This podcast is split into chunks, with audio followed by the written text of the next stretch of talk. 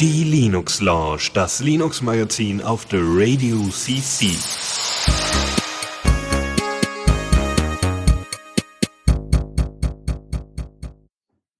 Hallo und herzlich willkommen zur Linux Lounge Folge 254. Dieses Mal wieder mit dabei sind der Michael Hallo. und der Dennis. Schönen guten Tag. Und wer da gerade gesprochen hat, das ist der Chris. Hallöchen. Ja, wir sind wieder da und äh, wie ihr gemerkt habt, es ist nicht Januar, es ist Februar, aber wer uns fleißig verfolgt und auch im letzten Jahr schon zugehört hat, der weiß, ja, wir hatten da eine kleine Extrasendung. Wir haben nämlich zum äh, letzten Remote Chaos, zum RC3, hatten wir eine kleine Sondersendung gemacht, der Michael und ich. Und wir haben uns dementsprechend entschlossen, den Januar mal zu slacken und zu sagen, ja, komm, machen wir die Sendung mal da nicht.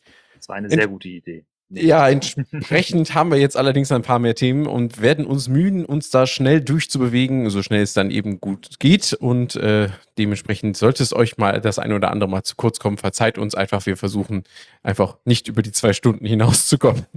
Wir sind richtig voll. Das- genau, wir sind, wir sind so voll und Huckepack schafft man das alles nicht. Deswegen würde ich sagen, legen wir jetzt direkt los, oder? So machen wir das. Neues aus dem Repo. Und zwar, äh, unser erstes Thema ist Pac-Man Bin. Das ist ein Paket, ein Fork von äh, Pac-Man, ähm, der es ermöglichen soll, ähm, entsprechend die, die ähm, also eine, eine Binary Transparency herzustellen. Heißt, Tra äh, Transparenz darüber, wie diese äh, Binärdateien äh, kompiliert worden sind. Und ähm, das ist so ein erster Versuch von, den, äh, von einigen Leuten äh, bei Arch Linux, die das mit Pac-Man versuchen. Und ähm, eine erste Möglichkeit jetzt unter 0.2.0 ist, dass äh, Leute, die das also gebaut haben, schon mal, Rebuilders ähm, oder Leute, die, die den Bild umgesetzt haben, dass ähm, man ähm, dort die Bestätigung einholen kann über Pac-Man. Das heißt, Leute bauen das, äh, sehen, okay, das ist genau das Richtige. Ähm, aber also es ist genau die, die, die richtige Binary, die funktioniert, die ist vertrauenswürdig, ja, die habe ich auch nochmal irgendwie anderweitig überprüft über irgendwelche Checksummen. Und ähm, ich persönlich äh, kenne vielleicht diesen Rebuilder, der also dieses, äh, diese Binary schon äh, fertig gebaut hat und kann äh, dann die Bestätigung mir einholen, ja, äh, dass er das gebaut hat und kann somit eine ne Art, ja, Web of Trust ist es nicht ganz, aber ich kann zumindest mir die Bestätigung davon holen, das ist ein vertrauenswürdiges Paket, ähnlich wie wenn man die Schlüssel importiert, äh, grundsätzlich bei bei Pac-Man und äh, bei bei ähm, beim AOR und so weiter und so fort.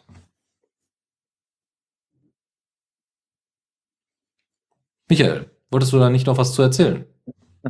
Ja, ich hatte das Thema, das ist dieses Thema Reproducible Builds, wie man das auch aus dem Debian-Universum kennt. Und äh, da geht es speziell darum, weil man halt nicht immer fest, also das heißt, man kann, ein Compiler compilt schon aus dem Source Code immer dasselbe, das ist richtig, wenn der Compiler denn nicht manipuliert wurde. Und das Angriffsszenario ist quasi das, dass man einen ange, äh, manipulierten Compiler hat oder der Source Code unterwegs manipuliert wurde. Und äh, das ist äh, ein spannendes Thema, wenn man sich damit mal einlesen möchte. Genau. Gut, das zweite Thema, was wir haben, ist Infinitime 1.8. Ich habe hier so eine Pine Time und ähm, habe sofort, als der Release rauskam, der übrigens Fuzzy Kiwi heißt, hört sich toll an, ähm, hat, äh, habe ich mir das sofort draufgepackt und es hat jetzt endlich Pairing Support, was bedeutet, dass die Verbindung deutlich besser zum Handy gehalten wird und äh, dementsprechend der Datenaustausch deutlich, deutlich besser funktioniert. Also vorher war es so, dass ich immer wieder Probleme hatte, Verbindungsabbrüche und zwar nicht nur einfach zwischendrin, sondern dann irgendwann so sehr, dass es keine, kein Reconnect mehr gab.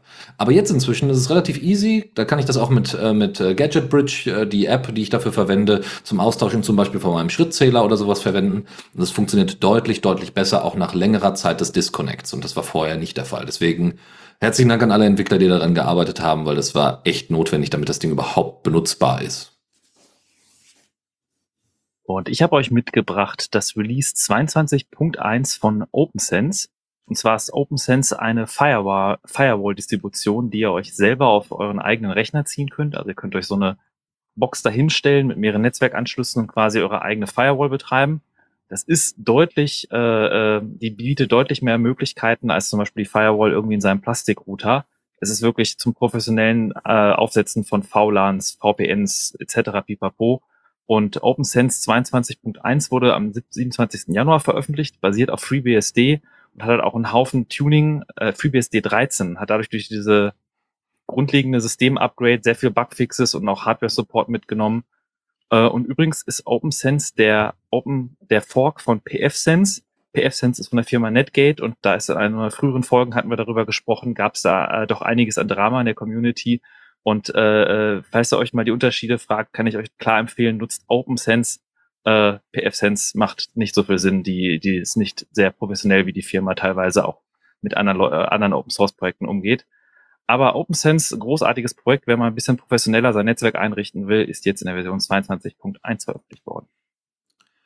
Es gab zudem eine neue Version von Ubuntu Touch, ähm, die heißen ja hier OTA-Updates äh, ähm, und da ist die Version 21 rausgekommen. Äh, basiert auf 16.04, also wirklich schon sehr altes Release. Ähm, inzwischen gibt es einen neuen Greeter, also einen neuen Lock-Screen, ähm, den man gut benutzen kann, der nochmal ein bisschen, bisschen redesigned worden ist. Und es gibt jetzt den ersten Kompass-Support, der mit drin ist. Also solltet ihr irgendwie ein Pinephone haben oder andere Geräte, auf denen Ubuntu Touch läuft, könntet ihr das jetzt mit einem Update mal einfach ausprobieren und teilt gerne da eure Erfahrungen bei uns auch im Chat, äh, so dass wir mal drüber quatschen können, weil ich glaube, bisher hat auch keiner von euch jemals Ubuntu Touch ausprobiert, oder? Ähm, ich mal vor ähm, gut zwei Jahren äh, tatsächlich auf dem Fairphone 2 damals noch, aus Spaß an der Freude ähm, war da noch nicht so die überragende Experience, aber ja, das war wie gesagt vor zwei plus Jahren. Das ist äh, schon eine Weile her. Wie ihr wisst, haben wir einen Matrix-Raum, in dem wir sowas besprechen könnten. Es gibt aber inzwischen viel, viel mehr Sachen, die noch auf Matrix basieren, nämlich Commune. Commune ist ähm, eine Applikation, die so ein bisschen Discourse und Matrix zusammenbringen soll. Discourse ist eine Forumsoftware, die sehr bekannt ist und auch äh, ähm, glücklicherweise inzwischen anstatt V-Bulletin oder andere Boards oder sowas eingesetzt wird oder PHPBB oder so und einfach ein paar mehr Features und, hat und ein bisschen moderner ist. Ähm, man muss sagen, Commune soll diese beiden Sachen zusammenbringen, sprich es soll auf Matrix-Basis die Möglichkeit bieten, mit Threads und Topics zu agieren und somit die Kombination aus Chat und Forum erreichen. Bedeutet also, das, was immer so kritisiert worden ist, dass irgendwie alles sich immer in Slack verlagert oder ins Matrix oder wie auch immer, äh, dass ähm, ne, alles immer nur noch nicht mehr dokumentiert wird oder sonstiges, dass äh, Forumverläufe nicht mehr nachvollziehbar sind. Das würde damit angegangen werden, weil es hat die Niedrigschwelligkeit vom Chat und hat aber gleichzeitig, zumindest das ist die Idee, die äh, Nachvollziehbarkeit vom Forum. Ja? Jetzt mal abgesehen von der Durchsuchbarkeit, da müsste man sicherlich nochmal drüber sprechen. Genau. Ähm, primär ist das äh, Projekt aber nicht unter einer freien Softwarelizenz, sondern un unterbindet kommerzielle Nutzung. Soll damit also verstärkt vor allem für NGOs oder eben für Vereine oder eben Hackerspaces oder sowas eingesetzt werden. Ähm, soll also nicht großartig verkauft werden, ist also eben keine normale, also ne, kann man sich so ein bisschen äh, wie, die, wie den NC-Beisatz bei der CC-Lizenz denken. Und äh, alle weiteren Komponenten, soweit es irgendwie möglich ist, werden unter MIT-Lizenz entsprechend veröffentlicht. Ähm, ansonsten äh, geht es primär darum, dass es äh, vor allem äh, 1 zu 1 Kommunikation gibt ähm, und dann auch Threads darauf basieren. Und ähm, ja, man kann also relativ viel damit machen und sich das einfach mal anschauen. Das ist aber noch alles sehr stark in Entwicklung. Es gibt einen Lemmy-Post dazu, den wir da verlinken. Es gibt ähm, auch ein Matrix Live-Video, äh, ähm, was wir dazu verlinkt haben. Da könnt ihr also einfach mal reinschauen. Und ich habe euch eine Software mitgebracht, die ich schon seit längerem auf meiner Liste hatte an Dingen, die ich mal selbst hosten wollte für mich persönlich. Und zwar geht es um Finanzverwaltung mit Firefly 3. Und Firefly 3 wurde auch vor kurzem in der Version 5.6.14 veröffentlicht. Äh, die Version an sich ist gar nicht jetzt so besonders, aber der James Cole, der daran entwickelt, entwickelt da irgendwie durchgehend weiter. Also das war jetzt vor acht Tagen der Release und davor irgendwie vor 14 Tagen. Also es sind immer kleinere Bugfixes. Man kann jetzt täglich Rechnungen einstellen, also Rechnungen, die täglich passieren. Man kann die Regeln mit API bearbeiten. Ähm, das sind alles so Sachen, womit man seine eigenen Finanzen quasi mit doppelter Buchführung verwalten kann. Und äh, äh, die Regeln sind Funktionen, womit man automatisiert, dass man sagt, ich trage irgendwas ein, wo Aldi drin steht und das soll auf das Konto Aldi gebucht werden. Man kann sich davon Grafiken anzeigen lassen und so ein bisschen über Kontrolle über seine eigenen Finanzen äh, und Transparenz sehen. Es hilft einem auch bei der Budgetplanung. Man kann sich also vornehmen, ein gewisses Budget für irgendwas, was man im Monat äh, zur Verfügung sich selbst zur Verfügung stellen will und kriegt dann auch angezeigt, ob man da drüber ist. Und ähm, genau, das kann man selber hosten, ist webbasiert und finde ich eine praktische kleine Anwendung. Ich glaube, Chris, du verwendest das auch, oder? Ja, genau. Ähm, ich habe das auch schon, ich glaube, ich habe dich damit auch ein äh, bisschen infiziert, als ich dir davon erzählt habe irgendwann mal. Ähm, ich benutze es ja schon ein bisschen länger zusammen mit meiner Partnerin und ähm, wir tracken damit quasi unsere gemeinsamen Ausgaben. Das funktioniert ganz wunderbar. Ähm, was ich ganz dringend empfehlen möchte für jemanden, der Firefly 3 noch gar nicht kennt, geht mal auf die verlinkte äh, Webseite ähm, und schaut euch mal die Dokumentationsseite von dem, äh, von denen an, von Firefly 3 und lest mal durch, was sich der James Cole bei Firefly äh, 3 und wie es funktioniert gedacht hat. Das ist ganz wichtig, weil wer zum Beispiel jetzt von GNU Cache oder so kommt, der wird dann vielleicht ein bisschen verwirrt sein, weil ein paar Sachen anders benannt sind und anders gemacht werden. Es ist ein opinionated Ding. Also es ist wirklich hart opinionated. James Cole hat das so gebaut, wie er es für sich brauchte und hat dann ein paar Sachen eben halt anders gemacht, als man es üblicherweise vielleicht kennt. Und äh, ich glaube, es ist ganz wichtig, sich das mal durchzulesen, was er sich dabei gedacht hat, um dann eben halt die Funktion noch gut verstehen zu können.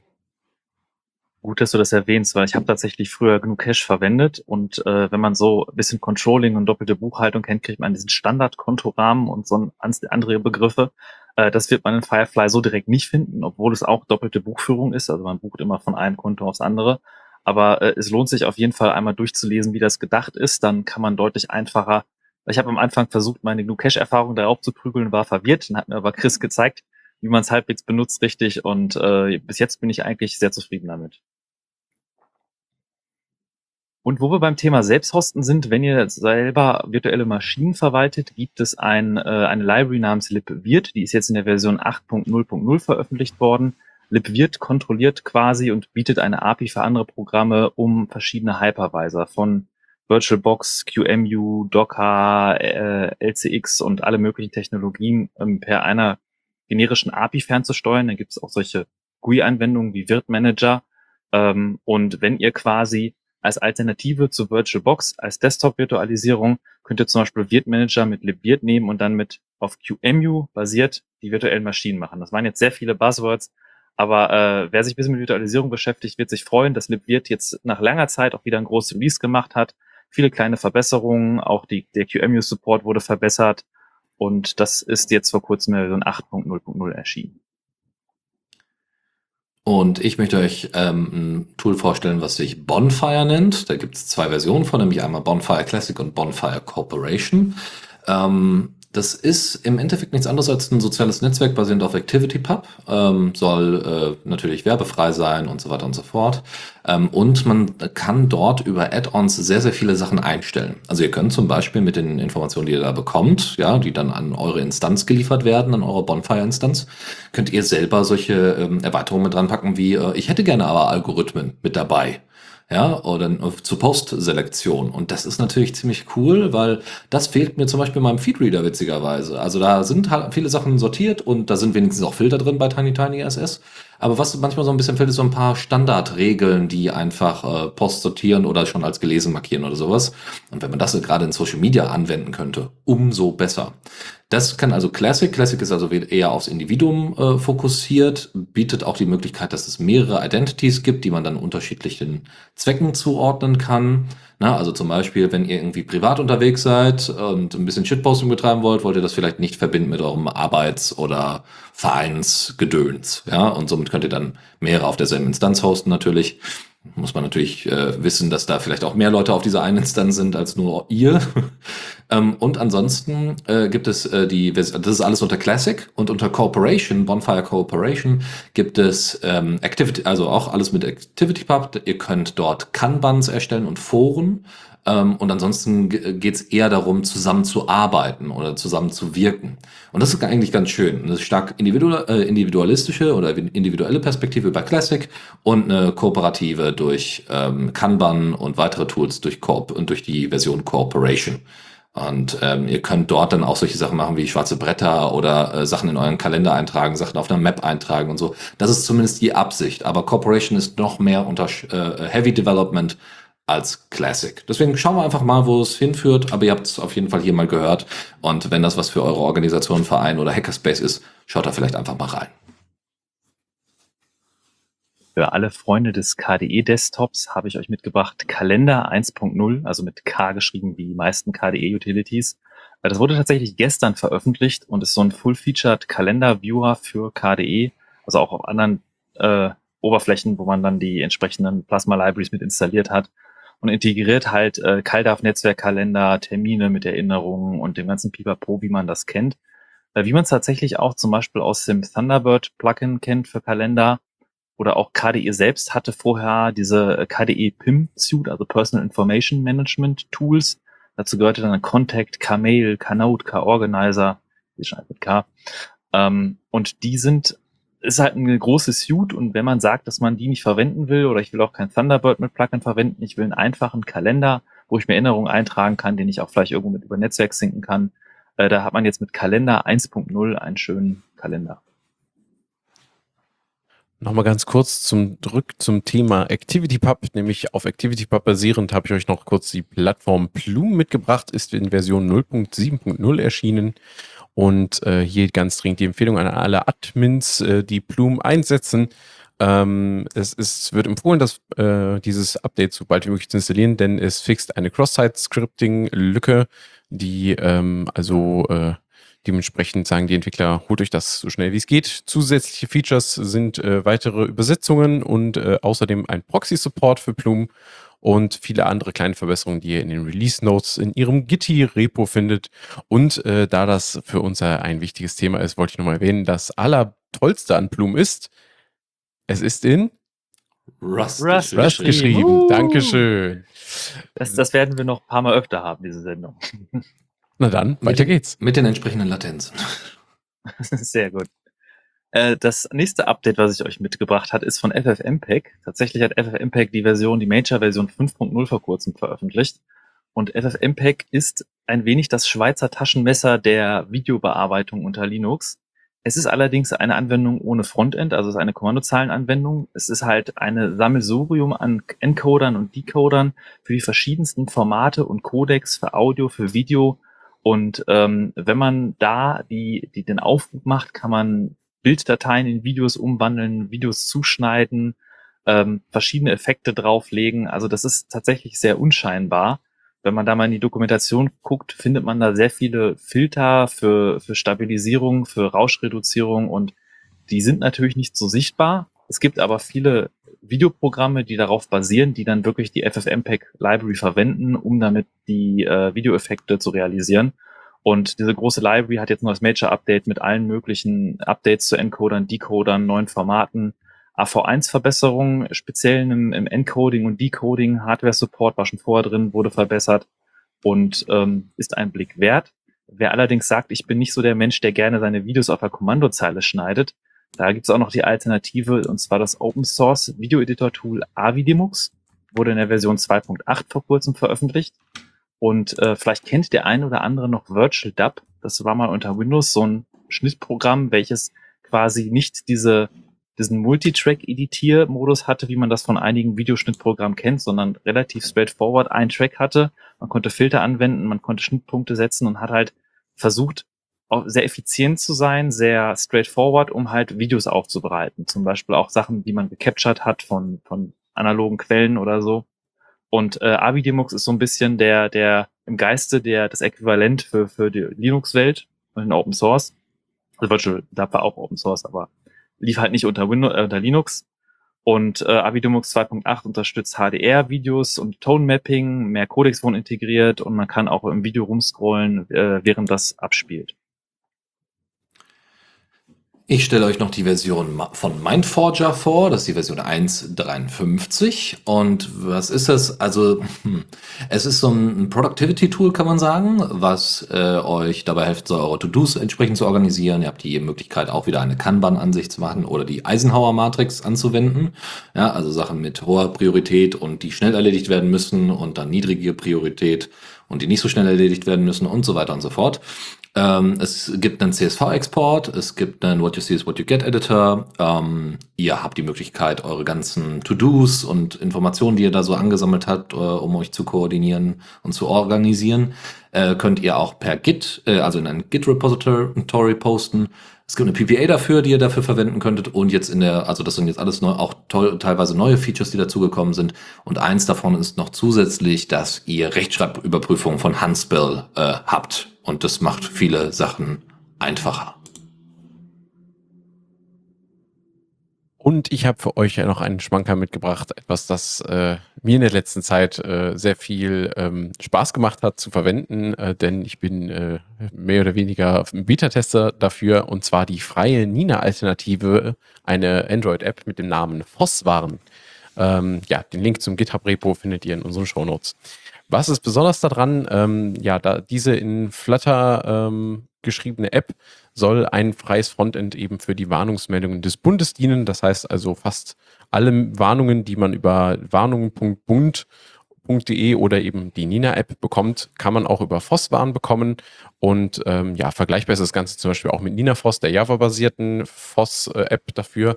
Ähm, finde ich persönlich aber wesentlich hübscher aufbereitet und auch schöner zu bedienen. Ähm, befindet sich, wie gesagt, aktuell in der Beta und sucht dementsprechend Testende und Unterstüt UnterstützerInnen.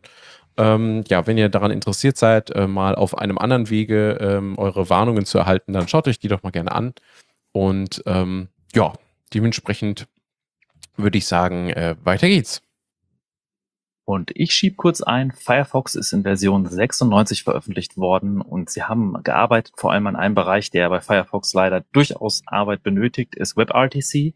Äh, zum Beispiel auch die Echo-Unterdrückung und besseres Autogain, wobei ich ehrlich gesagt ein Freund bin von liebe Anwendung, ändere nichts an meinem Gain. Ich habe das einmal eingepegelt und dann spielt er nicht dran rum. Meistens führt das dazu, dass ich dann jedes Meeting aufs Neue am Anfang meine Pegel neu setzen muss. Wie dem auch sei, äh, außerdem hat Firefox auch die äh, CPU-Auslastung auf dem Main-Thread deutlich verringert und sollte dementsprechend etwas weniger CPU-lastig sein. Firefox 96.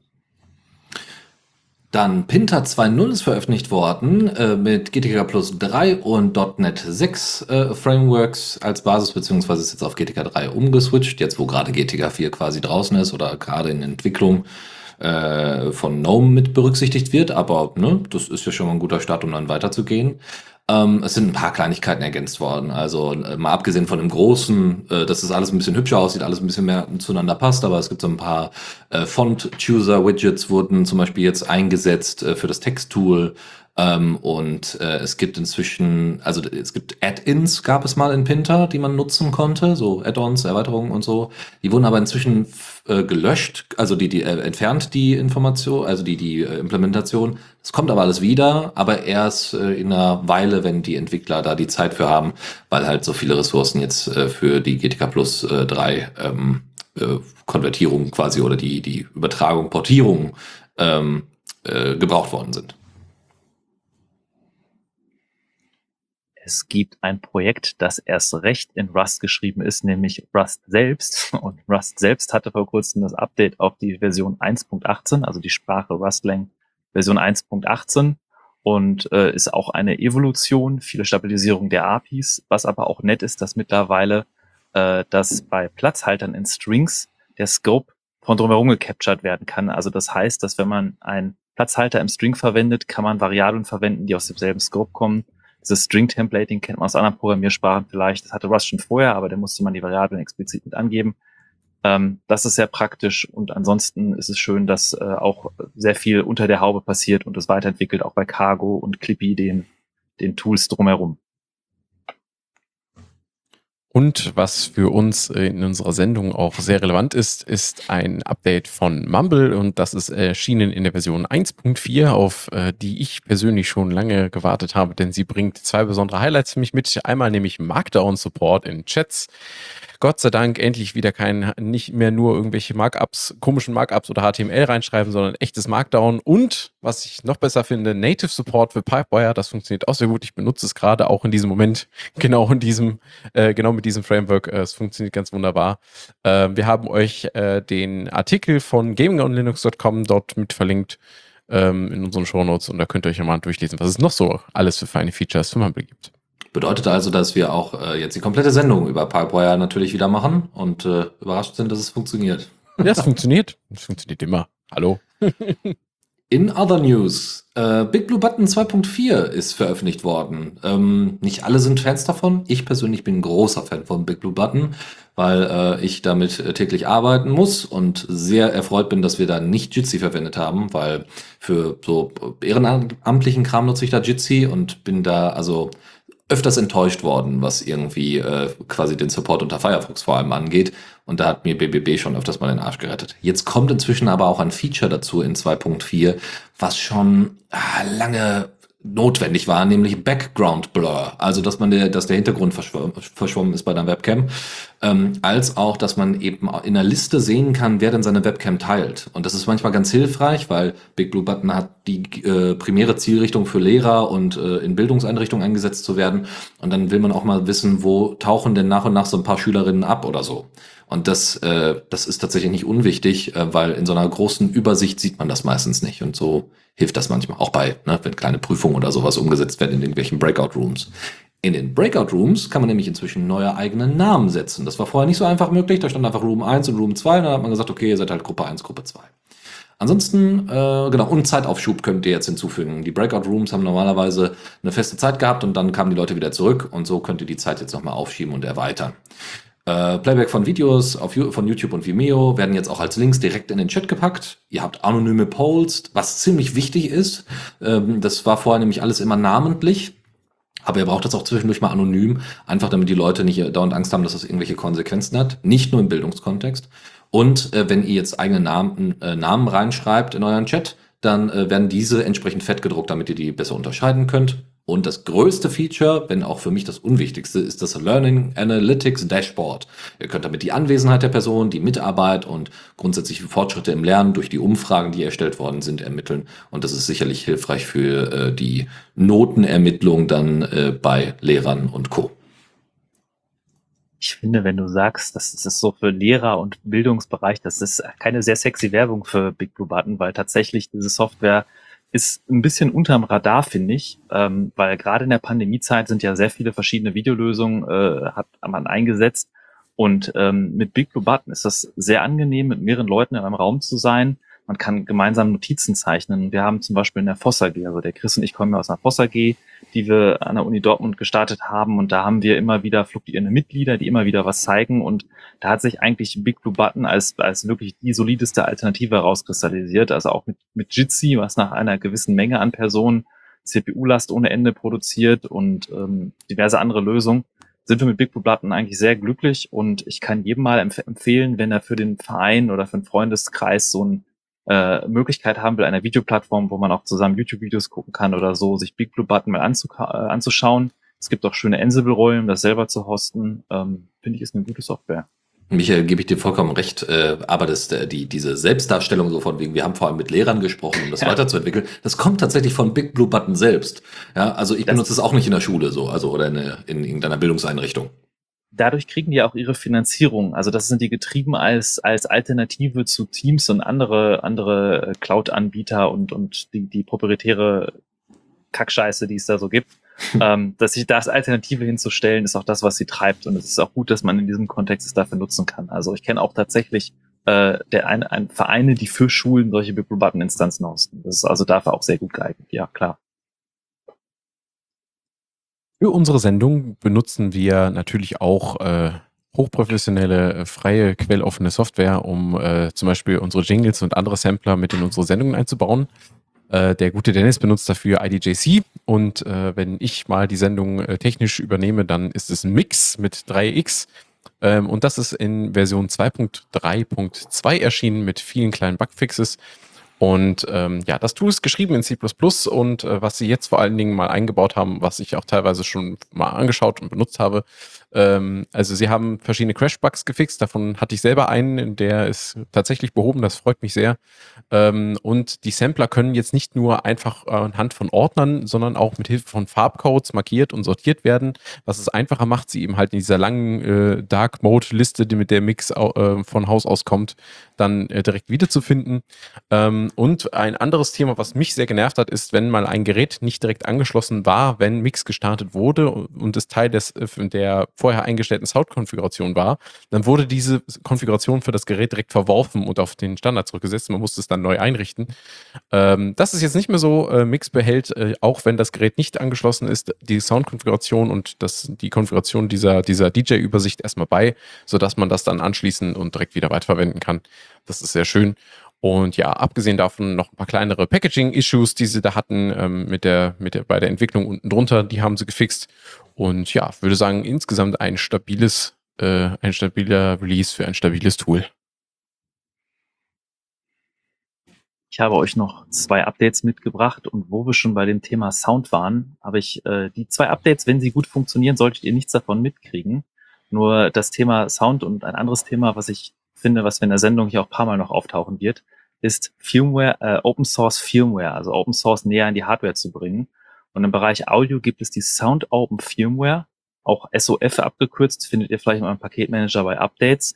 Und das wurde in der Version 2.0 vor kurzem veröffentlicht. Das ist tatsächlich die Firmware für die DSPs, die das Audio Processing auf der untersten Ebene machen, wie auf der Grafikkarte die Audio durchreicht oder auf Soundchips, äh, die das dann an die verschiedenen Ports reicht. Und eigentlich kriegt ihr davon nicht wirklich was mit, aber wenn es halt irgendwie mal knackt oder knarzt oder so, kann das an dem unteren Layer da liegen. Und da wird dann gemeinsam eine offene Firmware entwickelt, die sowohl von Intel als auch von AMD supported wird. Also es gibt Leute aus beiden Lagern, die da reinkommen, was sehr cool zu sehen ist. Und in der Version 2.0 hat man an einigen Stellen die Performance deutlich verbessert. Und wie gesagt, das ist noch alles auf der Hardware-Ebene, da kriegt ihr eigentlich gar nichts mit. Darüber sitzt Pipewire, was wir ja hier in der Sendung deutlich äh, immer wieder praisen für, für wie das die Funktionalität von Audio unter Linux revolutioniert und richtig gut und nutzbar macht und Bluetooth-Support. Und auch bei Pipewire gab es die letzten Wochen massenhaft Updates. Die aktuellste Version ist 0.3.45, ähm, welche unter anderem einen Bug behoben hatte, dass man teilweise Probleme hatte in Zoom oder in Telegram Audio-Calls vernünftig Audio zu hören aber es gibt auch halt äh, Bugfixes durch die Bank durch. Ähm, es gibt solche Convenience-Features wie, dass dieser Config-Loader jetzt dieses .d-Format unterstützt, also dass man seine Config-File, dass man daneben einen Ordner conf.d hat und in diesen Ordner Snippets reinschmeißt, die dann gemeinsam alle gepasst werden und dann zu einer Config für Pipewire zusammengesetzt werden. Ähm, die Latenzen wurden in den letzten Versionen generell verbessert. Es gibt auch ein Utility namens pw-top, was mit installiert wird, welches einem erlaubt, für verschiedene Audio-Chains zu sehen, wie die Latenzen sind. Ähm, auch ist ein größerer Fokus wurde gelegt auf Wire Plumber. Das ist ein Utility zum Session Management von Pipewire. Also tatsächlich kümmert sich Pipewire darum, dass die Bluetooth-Audio-Sachen richtig angesprochen werden und Resampling etc. Und Wire Plumber kümmert sich dadurch dass, darum, dass der Nutzer Zugriff auf die Audio-Devices hat, dass seine Profile gespeichert werden und äh, wenn ihr in euer Distro auf die aktuellste Version, wenn ihr ein paar Versionen überspringt und auf die aktuellste von Pipewire geht, ist dringend angeraten, Wireplumber zu verwenden. Das geht auch ohne Wireplumber, dann kann man irgendwie so ein Minimalprofil starten und dann mit Jack seine Audio-Inputs konfigurieren. Aber normalerweise in der Distro wird man Wireplumber als Session Manager für Pipewire sehen. Und äh, zu den weiteren Fixes gehören Memory Leak Fixes, Apple AirPlay äh, Support wurde deutlich verbessert.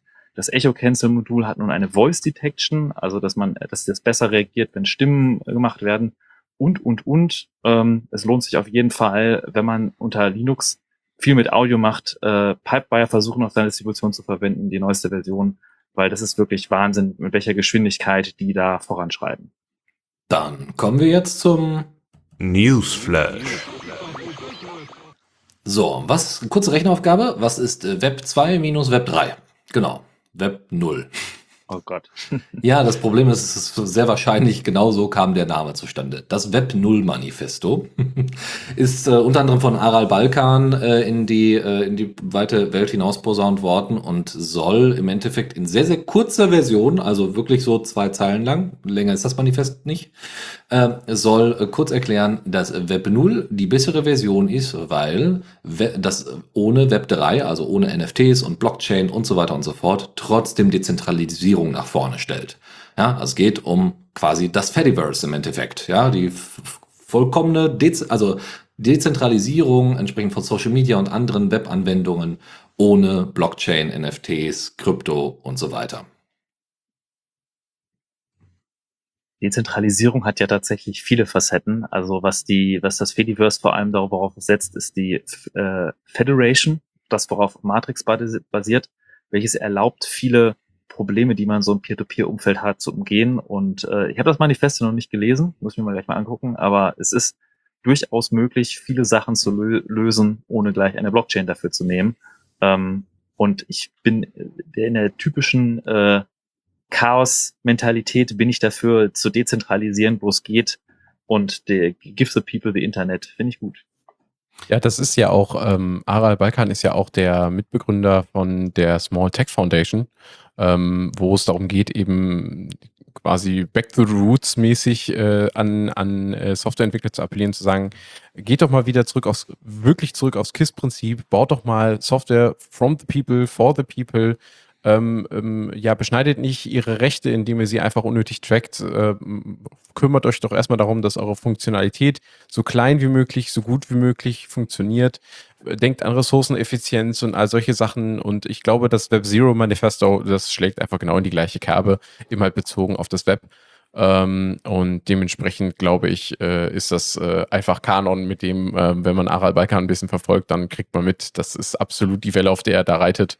Und äh, ich bin auch sehr begeistert von diesem Manifesto und konnte das auch schon tatsächlich an ein paar Stellen ähm, gewinnbringend äh, bei KollegInnen anbringen. Wohlgemerkt, das Manifest ist wirklich zwei Zeilen lang. Also das, das ist schnell gelesen. das ja, das ist, ist, ist, kurz und knackig. Ja. Darum geht's ja. Genau. Wenig Worte, viel dahinter. Jetzt, äh, lies es doch mal vor. ich habe es jetzt gerade hier nicht offen, du. hat, er, hat er gut gemacht, ne? Habe ich sehr gut gemacht. Ähm, dann kann ich ganz kurz eine News einschieben, weil am 5. und am 6. Februar war jetzt die FOSDEM 22. Und das ist wahrscheinlich auch einer der Gründe, warum es aus so vielen Bereichen so viel Entwicklung aktuell gibt.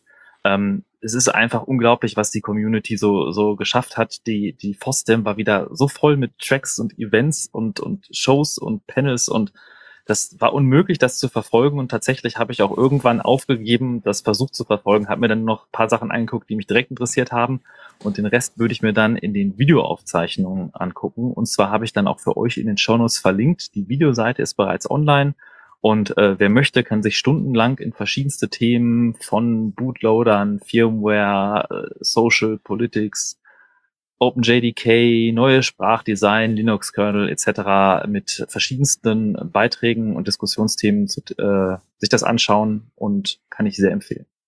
Ähm, ja, bitte, Chris. So, sollen wir Web Zero Manifesto nochmal kurz? Sehr bringen? gerne. Ich habe die Seite jetzt gerade einfach mal aufgemacht und äh, es ist genauso wie äh, ja Dennis gerade beschrieb. Also ne, äh, das Web Zero Manifesto ist quasi schwarz auf weiß Nee, weiß auf schwarz tatsächlich so rum. Äh, da steht da, Web 3 ist Decentralization, Blockchain, NFTs and the Metaverse. Und Web 0 ist Web 3 without Blockchain, without NFTs and without the Metaverse and de with Decentralization. Und darunter steht dann als erklärender Text sozusagen, Web 0 is the decentralized web. In other words, Web 0 is Web 3 without all the corporate, right libertarian Silicon Valley Bullshit. Und das kann man unterzeichnen. Genau, und das haben auch viele getan. Zu den FOSDEM-Aufnahmen noch äh, kurz. Äh, äh, ich hätte ein paar gesehen. Äh, es gibt für Matrix und für Mozilla beispielsweise auch einzelne Räume und Unterordner, wo ihr die Videos sehen könnt. Ähm, eine Empfehlung ist äh, auf jeden Fall mal in den Matrix-Ordner da reinzuschauen. Da waren viele interessante Sachen dabei, unter anderem auch von Julian Spaber bezüglich dem Matrix äh, Rust SDK. Oder was ich auch gesehen habe, was auch ganz nett war, es gibt eine Matrix- äh, R, äh, äh Matrix R Repo, also dass man mit der Programmiersprache R, also mit der Statistikprogrammiersprache R, dann entsprechende ähm, Reports für seinen Account einrichten kann. Und ähm, die haben dafür natürlich auch einen Matrix-Raum, wo man sich darüber austauschen kann. Und das ist sehr, sehr nett. Gut, anderes Thema. Open Source Firmware Foundation, Michael hat es gerade schon mal angesprochen, die ist jetzt endgültig gegründet worden. Das ist tatsächlich eine Non-Profit äh, ähm, non Organization, die begründet worden ist. Und die ist äh, von äh, den beiden Firmen Nine Elements Cybersecurity und Mulvat VPN begründet worden. Mulvat VPN, haben wir schon öfters drüber gesprochen, ist äh, ein großer VPN-Anbieter, der ja, uns kann man so sagen, durchaus sympathisch ist mit dem, was sie so tun. Und Nine Elements ist witzigerweise, hat durchaus, äh, äh ja, also sitzt in Bochum.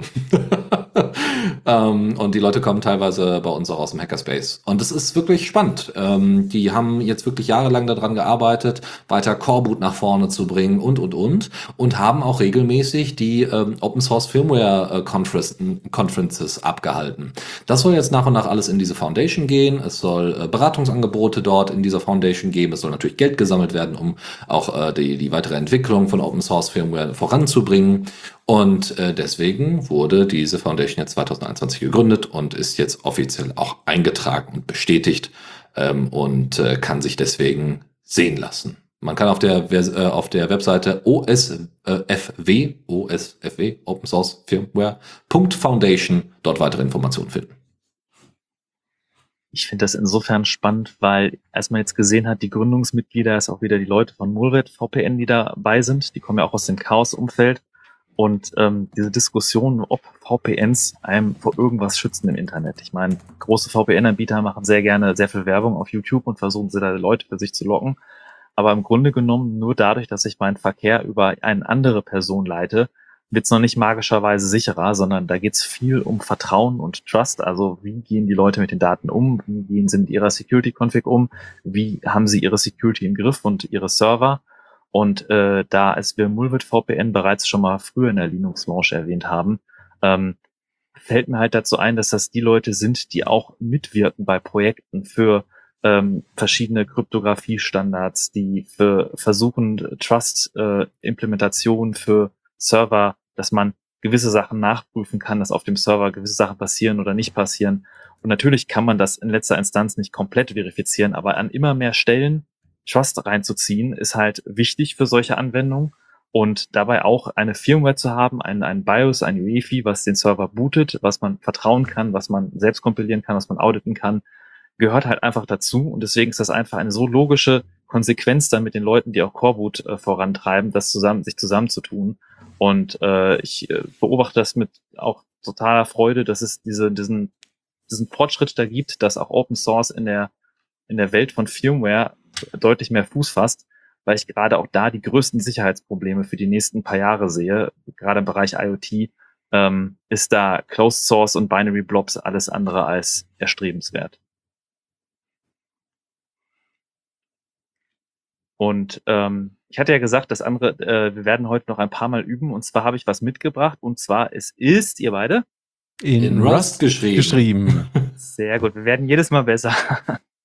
ähm, die Core Utils ist das, was ihr bei einer Linux-Distribution quasi am Anfang mit installiert wird bei den meisten Distributionen, wo solche Utilities wie Copy, MV, Env, Join, DF, DU, MK, DRM, wie die alle heißen, drin sind. Und diese Core Utils sind schon seit 30 Jahren, 30 Jahre alt plus, die sind in C geschrieben. Äh, Die GNU-Varianten wurden dann teilweise explizit, sollten dann auch aus Copyright-Gründen nicht anderen Varianten ähneln, da in den frühen Systemen der, der POSIX-Systeme. Und die, da, ist halt schon, hat sich über sehr viele Jahre sehr viel gesammelt und äh, es gibt, das ist nicht der erste Versuch, aber es gibt jetzt einen in Rust, wo sie versuchen, diese Utilities nachzuimplementieren. Und zwar nach demselben Konzept wie zum Beispiel Busybox oder Toybox funktioniert, dass man eine Single Binary hat, die man dann simlinkt unter dem Namen zum Beispiel df. Und wenn man sie unter df aufruft, macht sie ein Disk-Free. Und die Implementation ist tatsächlich schon äh, sehr fortgeschritten. Also es kann tatsächlich schon verwendet werden. Man kann seine Core-Utils damit ersetzen. Es gibt durchaus ein paar Binaries, die sind dann im verlinkten GitHub-Repository, äh, die noch nicht eins zu eins so funktionieren wie die GNU-Varianten, aber es werden jeden Tag äh, arbeiten viele Leute daran, um halt eine Rust-Implementation zu haben dieser Core-Utils. Warum ist eine gute Frage? Äh, zum Beispiel, weil man davon aus, also Rust ist ja, was die Speichersicherheit angeht, deutlich äh, C überlegen und äh, das ist gerade bei solchen Utilities wichtig. Und teilweise sind die Implementationen sogar auch schneller als die GNU-Varianten. Und wo wir schon so weit unten im Software-Stack sind, habe ich auch mitgebracht den Linux-Kernel. Und zwar gab es wieder die nächste große Major-Release vom Linux-Kernel 5.16. Und ähm, das, da wollte ich immer ein bisschen drüber erzählen. Wenn jemand also seine Distribution dann das nächste Mal den Kernel updatet, äh, wird sich freuen über, dass die GPU-Treiber in allen Ecken und Enden verbessert wurden. Gerade durch, durch Valve mit dem Steam Deck, dass jetzt äh, sehr viel daran gearbeitet wird, Grafiksupport in vielen Bereichen zu verbessern. Unter anderem gibt's auch ein Syscall namens äh, Futex Wait V, der von Collabora beigetragen wurde. Ähm, das ist sehr spezifisch, das braucht man tatsächlich unter Linux so gut wie gar nicht, aber es gibt unter Windows, unter dem NT-Kernel, gibt's ein Wait for Many Object Syscall und der wird von vielen Spielen wiederum verwendet. Und diese Spiele unter Linux laufen zu lassen mit Wine erfordert halt, dass dieser Syscall emuliert wird. Das kostet Performance. Und wenn der Kernel das übernehmen kann, wie jetzt mit dem neuen Syscall, kann Wine da wesentlich performanter sein und das bringt halt einem durch die Bank bei sehr vielen Windows-Spielen, die man dann mit Wine betreibt, auch weitere Performance. Auch viele der Fixes von dem, äh, von dem Asahi-Projekt für den M1-Support Apple sind, äh, wurden eingebracht. Board Support für den Raspberry Pi, Raspberry Pi 4 Compute Module, RISC-V Support, VM-Emulierung und vieles mehr, Unterstützung für Fairphone 4, Sony-Geräte, Surface Pro-Geräte und, und, und. Magic Keyboard und der übliche Satz an Bugfixes. Und wo wir schon beim Kernel sind ähm, und wo bei Rust waren und Kernel, wie verbindet man das am besten? Naja, am besten, indem man Rust in den Kernel packt. Und zwar der Michael Ui, ich versuche den Namen nicht auszusprechen, ich mache es bestimmt falsch, ähm, arbeitet daran, Rust-Support in den Linux-Kernel einzubringen und hat sein äh, Rust-Patch-Set in der Version 3 veröffentlicht am 17. Januar. Und äh, da geht es darum, Device-Treiber und andere Bereiche im Kernel, dass die auch in Rust implementiert werden können. Und das mindert vielleicht auch die Eintrittsbarriere vieler Nutzer, vielleicht in dem Linux-Kernel was beizutragen, weil man dieses Low-Level-C vielleicht für Leute ein bisschen abschreckend ist und mit Rust man eher sich traut, äh, Funktionen äh, beizutragen. Und noch ist noch einiges aus dem Weg zu räumen. Selbst der Rust-Compiler braucht noch ein paar experimentelle Funktionen. Aber es sieht so aus, dass die äh, wichtigsten Sachen bereits in dem Rust-Compiler 1.59 und 1.60, also die sind noch nicht veröffentlicht, äh, mit aufgenommen werden. Und mit etwas Glück haben wir tatsächlich dieses Jahr, dass, das, dass der Patchset dann tatsächlich gemerged wird und dann in einer der folgenden Kernel-Versionen wir anfangen können, die ersten Funktionen mittels Rust im Kernel zu implementieren. Und Open Source Firmware, da gibt es noch ein Unternehmen, was sich da tatsächlich ruhmvoll verhält, und zwar Framework. Framework ist ziemlich eingeschlagen letztes Jahr oder vorletztes Jahr, dass sie tatsächlich das Konzept von Write to Repair auch auf dem Laptop-Markt ausweiten wollen und die Komponenten, aus denen das Laptop äh, äh, gebaut ist, ersetzbar machen und nicht unnötig verkleben und einfach dem Nutzer die Möglichkeit geben, selber die Komponenten auszutauschen, so ein kleines bisschen wie im, äh, im Sinne von dem Fairphone 4, wobei das Fairphone 4 auch noch äh, Fokus hatte darauf auf fair gehandelte Materialien und ökologische Lieferkette. Ähm, das Framework Laptop ist an verschiedenen Fronten, aber da vielleicht noch nicht ganz so stark. Aber es ist einfach tatsächlich Wahnsinn, dass sie äh, die Mainboards, das Mainboard-Spezifikation, äh, dass sie da auch sagen, dass es da demnächst zwischen dem Intel auch AMD oder RISC-V Mainboards geben wird, dass man den Bildschirm einfach einzeln austauschen kann, Tastatur einfach austauschen kann und die tatsächlich fördern, dass es ein Ökosystem an Gebrauchtwarenmarkt gibt und einen Drittherstellermarkt.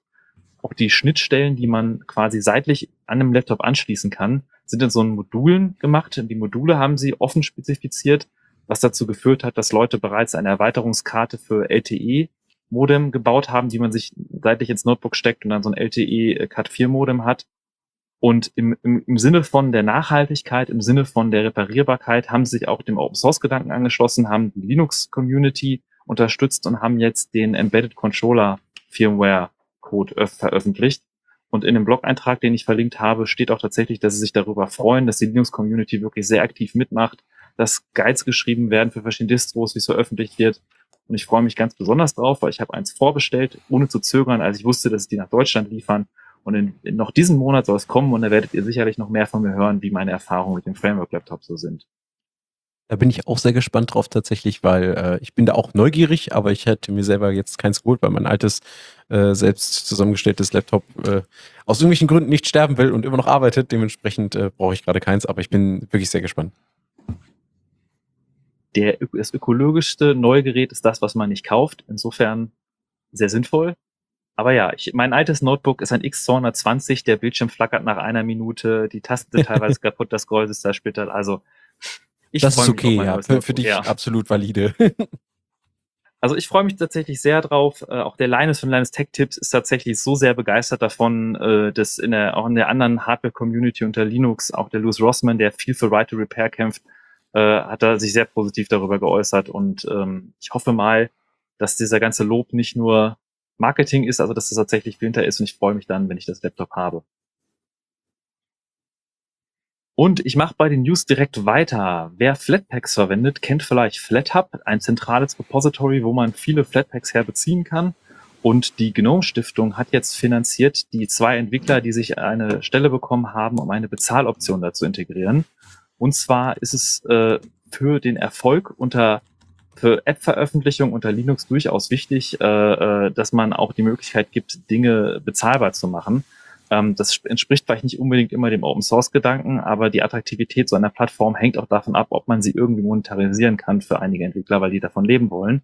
Und ähm, da arbeiten die an einer Bezahloption, dass es halt eine API gibt, eine Möglichkeit gibt, Zahloptionen zu integrieren, was nicht heißt, dass FlatHub und die ganzen Projekte jetzt kostenpflichtig werden, aber dass Entwickler die Möglichkeit haben, das standardisiert über eine API zu tun und ähm, da das ganze Ökosystem von Flatpak attraktiver zu machen und als als ich habe rumgespielt mit Snaps und mit App Image und mit anderen Sachen und ich bin so derjenige, ich glaube Flatpak ist auch das Universal Application Image Format, was sich durchsetzen wird. Insofern begrüße ich das sehr. Ich begrüße das auch sehr, bin auch sehr gespannt, wie das laufen wird. Man muss sagen, das ist eine Sache, die äh, ähm, Elementary OS oder die Macher von Elementary OS in ihrem Software äh, ähm, Center, was sie da haben, äh, schon lange drin haben. Also da gab es immer die Möglichkeit zu spenden oder irgendwie die Sachen auch zu kaufen und so. Und äh, der Ausbau dessen zeigt nur, dass eben GNOME immer stärker zu so einem ordentlichen Framework, einer ordentlichen Plattform, Linux-Plattform äh, äh, werden möchte. Und ich bin mal sehr gespannt und ich hoffe da auch äh, auf die Zusammenarbeit mit KDE und Co., ähm, weil es da ja auch ne, über den Free Desktop und so weiter bestimmte Standards gibt, dass ich hoffe, dass äh, sich das jetzt nicht nur auf FlatHub ausweitet, sondern vielleicht auch auf, auf weitere Plattformen, die es da vielleicht gibt oder dass Elementary sich dem nochmal irgendwie stärker annimmt, weil da ähm, weiß ich gar nicht, wie stark da eigentlich überhaupt der FlatHub Support oder Flatpak Support in dem Fall äh, ist. Müssen wir mal schauen. Bin ich aber gespannt. Ich hätte da direkt mal eine Frage zu. Hat die Bezahloption Blockchain? Das ist ja noch in Entwicklung, nicht? So, soll sie haben? Ich Weiß ich nicht. nicht dass Hoffentlich ich, nicht. Wir, wir wollen es nicht hoffen, nee. Aber tatsächlich, äh, so wie Dennis sagt, die Bezahloption, die gab es bei Elementary OS schon. Natürlich gab es auch immer Wege, auch verschiedene Entwickler hatten eigene Bezahloptionen in die Apps eingeführt. Es ist aber von riesigem Vorteil, wenn es eine Art Standard gibt, also eine, eine Möglichkeit, äh, eine API, wo man das dann auch in verschiedenen Oberflächen einbauen kann. Also verschiedene Desktop-Environments haben ja für ihre Paketverwaltung, äh, verschiedene, also KDE hat Discover, GNOME Software Center, glaube ich, wenn ich richtig liege, Dennis. Da ist, äh, ist gut, wenn es da ein standardisierte API gibt und äh, FlatHub ist ja so ein bisschen die zentrale Stelle für Flatpak. Also ich glaube, das ist das Gewicht, was es da braucht, äh, dass man so ein Standard dann auch wirklich äh, distributionsübergreifend nutzen kann und ähm, deswegen äh, da auch mehr Erfolg hat, das umzusetzen für verschiedene Plattformen. Und ich kann mir auch vorstellen, dass dadurch grundsätzlich ist, äh, also Linux grundsätzlich für, für Leute interessanter wird. Also man muss ja sich vorstellen, ne? iOS und auch macOS, ja, das sind keine riesigen Anzahlen von Personen, die das nutzen. Also, ne, das ist äh, schon viel, so, das ist mehr als Linux, ganz klar. Aber es ist im Vergleich zum irgendwie äh, Platzraumeinnehmer wie Android als auch Windows nicht so viel. Aber die Gewinnmarge ist halt so hoch. Und aus diesem Grund, ja, weil man da ganz gut Kohle machen kann, kann ich mir halt auch vorstellen, dass wenn äh, jetzt eine ordentliche, ne, also klare APIs, klare Schnittstellen, einfache Möglichkeiten zur Distribution, zur Software-Distribution plus Bezahloptionen, dass das in Zukunft äh, deutlich, äh, dass das Ökosystem da deutlich besser werden könnte unter Linux. Heißt übrigens nicht zwangsläufig, nur weil man die Sachen bezahlt, dass die Sachen nicht Open Source sein können. Weil Adur, ich glaube Adur macht das so, die haben äh, irgendwie fertig paketierte Geschichten äh, und äh, manchmal muss man da, also wenn man das nicht übers Repo oder sowas äh, nimmt, äh, wenn, oder wenn die Sachen vorkompiliert sind oder so, äh, ich glaube bei X, äh, ich glaube bei der Windows X oder so ist das so, dann ist man verpflichtet, entsprechend Sachen zu zahlen. Und so könnte man das ja machen. Also wenn man sagt, okay, jetzt hier über FlatHub muss ich das äh, zahlen, aber wenn ich das mir selber organisieren möchte, dann gibt's andere Wege das gehört auch tatsächlich zu den Elementen, die es benötigt, um irgendwann äh, äh Linux, Jahr des Desktops von Linux zu realisieren. Ich glaube, auch 2022 wird wahrscheinlich nicht das Jahr von Linux auf dem Desktop. Ist ja schon so ein bisschen mehr so ein Running Gag.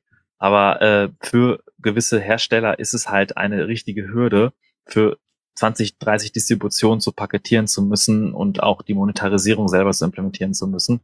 Und solche Funktionen, universelle Paketformate und Bezahloptionen fördern das, dass Linux allgemein als Plattform für einige in den Fokus vielleicht rutscht. Year of the Linux Desktop ist das Half-Life 3 unserer Zeit. Ja. Ganz, ganz ehrlich, ich habe schon seit zehn Jahren Linux auf dem Desktop und ich bin sehr zufrieden damit. Für mich ist das schon the decade of Linux Desktop. Linux. Ein weiteres Linux, was sich in den Alltag rein wuselt, ist äh, der Raspberry Pi. Der Raspberry Pi als kleiner, günstiger Einplatinencomputer hat als Betriebssystem Raspbian OS, das basiert auf Debian. Und eine wichtige News ist, dass die Foundation, Raspbian Foundation, jetzt das in 64-Bit-Version veröffentlicht hat. Es gab schon vorher Distributionen, die für ein Raspberry Pi, Raspberry Pi 64-Bit-Images gebaut haben, aber jetzt das offizielle Raspbian hat auch ein 64-Bit-Image. Und jetzt fragt man sich, was, was bringt das einem großartig, weil so viel Terabyte RAM kann der kleine Raspberry Pi auch nicht haben. Allerdings ist es so, dass 64-Bit nicht nur die, die Größe des adressierbaren RAMs beeinflusst, sondern auch einige Befehle, wie breit, wie viel Daten die auf, aufnehmen können.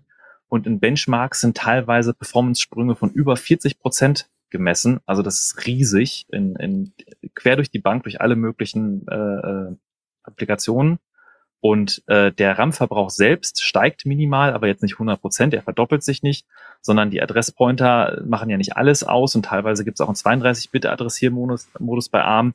Und äh, das kleines bisschen mehr RAM lohnt sich auf jeden Fall für den wirklich deutlich spürbaren Performance-Sprung in allen möglichen Bereichen. Einzig allein zum Beispiel die, das DRM-Plugin Witwein zur Wiedergabe von Netflix und so Witwein-kodierten Sachen ist, glaube ich, noch nicht 64-Bit-kompatibel, da wird dran gearbeitet, aber ansonsten kann ich jedem empfehlen, wenn er ein Raspberry, Raspbian OS verwendet, auf seinem Raspberry Pi 4 sich die 64-Bit-Version zu installieren. So, und jetzt haben wir mal eine schöne Nachricht, äh, weil wir es Fediverse, äh, Fediverse jetzt schon öfters angesprochen haben. Es gibt ein, äh, unter fediverse.party gibt es einen Post, der explizit erklärt, wie das, wie, also in Retrospektive, wie denn 2021 für das Fediverse gelaufen ist. Gibt's viele Informationen, ich gehe nur mal durch ein paar durch. Also wir haben uns erweitert von 2020 bis 2021 ähm, ist äh, das Fediverse expandiert, nämlich äh, zu, von 5000 auf über 7000 Servern, zumindest die, die bekannt sind natürlich, weil Fediverse ist natürlich, hm, damit sind es 2700 Nodes mehr als vorher. Ähm, dann haben wir mehrere, also es gibt äh, unglaublichen Wuchs bei den einzelnen Applikationen. Also PeerTube zum Beispiel hat äh, seine Zahlen verdreifacht. Misskey hat seine, da, äh, seine äh, Sachen vervierfacht. Kannte ich auch noch nicht. Äh, Miski ist einfach so eher der japanische Ableger von Mastodon, wenn man so möchte. Also es ist kein Mastodon, aber es ist kein ActivityPub. Funkwhale verdreifachte die Servernummern, Pleroma verdoppelte die Serveranzahl, äh, Write Freely ist auch nochmal deutlich größer geworden. Mastodon hat eine Steigerung von fast 30 Prozent, was in absoluten Zahlen äh, der, äh, der meiste Serveranstieg tatsächlich ist was ziemlich beeindruckend ist. Auch bei PeerTube hätte ich das nicht erwartet, dass so viele neue PeerTube-Instanzen dazu äh, kommen. Pixelfed ist auch nochmal ge äh, äh, gesteigert worden. Und es gibt ohne Ende neue Projekte, die dem Fediverse jetzt dazugekommen sind. Also GoToSocial, Owncast, äh, das ist so eine self-hosted äh, Live-Streaming-Plattform, die wir schon mal vorgestellt haben. Castropod für, Platt, äh, für Podcasts äh, kann das inzwischen. Inventar, wo ich gleich nochmal detailliert drauf, äh, zu, äh, drauf äh, zurückgreifen werde. Äh, GoBlock, Stringer, BobWiki, Wolfgame, Dharma, Lectern, äh, Catcast, F-Channel und äh, Matic Node und HVXAHV. Das ist äh, ebenfalls ein dezentrales soziales Netzwerk. Das soll euch äh, erstmal nur im Hinterkopf bleiben und die ganzen Show Notes und den Beitrag und so weiter findet ihr dann da und auch die ganzen Beiträge, äh, die ganzen Projekte, die jetzt genannt worden sind, könnt ihr dort einfach sehen. Es ist auf jeden Fall deutlich gewachsen und das war, finde ich, zu Beginn des Fediverse überhaupt nicht absehbar. Es gab ja schon mehrere Versuche, äh, Diaspora und Co. Und äh, deswegen ist es schön, dass Mastodon da als Zugpferd ganz, ganz viele mitgezogen hat und das Fediverse immer, immer größer wird. Was ja auch absolut für das Fediverse spricht, ist ja die Tatsache, ähm, finde ich, dass jemand, der vor allen Dingen von seiner Reichweite lebt, das heißt Bloggerinnen, Vloggerinnen, ähm, InfluencerInnen, was auch immer, ähm, sagen ja immer, sie brauchen ja ihre Reichweite auf Twitter, weil nur da erreicht man die Leute und so. Ähm, und ich finde, Aral Balkan, den hatten wir ja vorhin schon erwähnt, hat mal ein sehr schönes kleines Experiment gemacht, wo er ein, ähm, ja, äh, ein, ein Hard Love Post äh, gemacht hat und hat ihn halt einfach mal äh, gleichermaßen auf Mastodon und auf Twitter verbreitet und hat einfach mal geguckt, wie viele Leute ähm, reagieren denn so äh, darauf?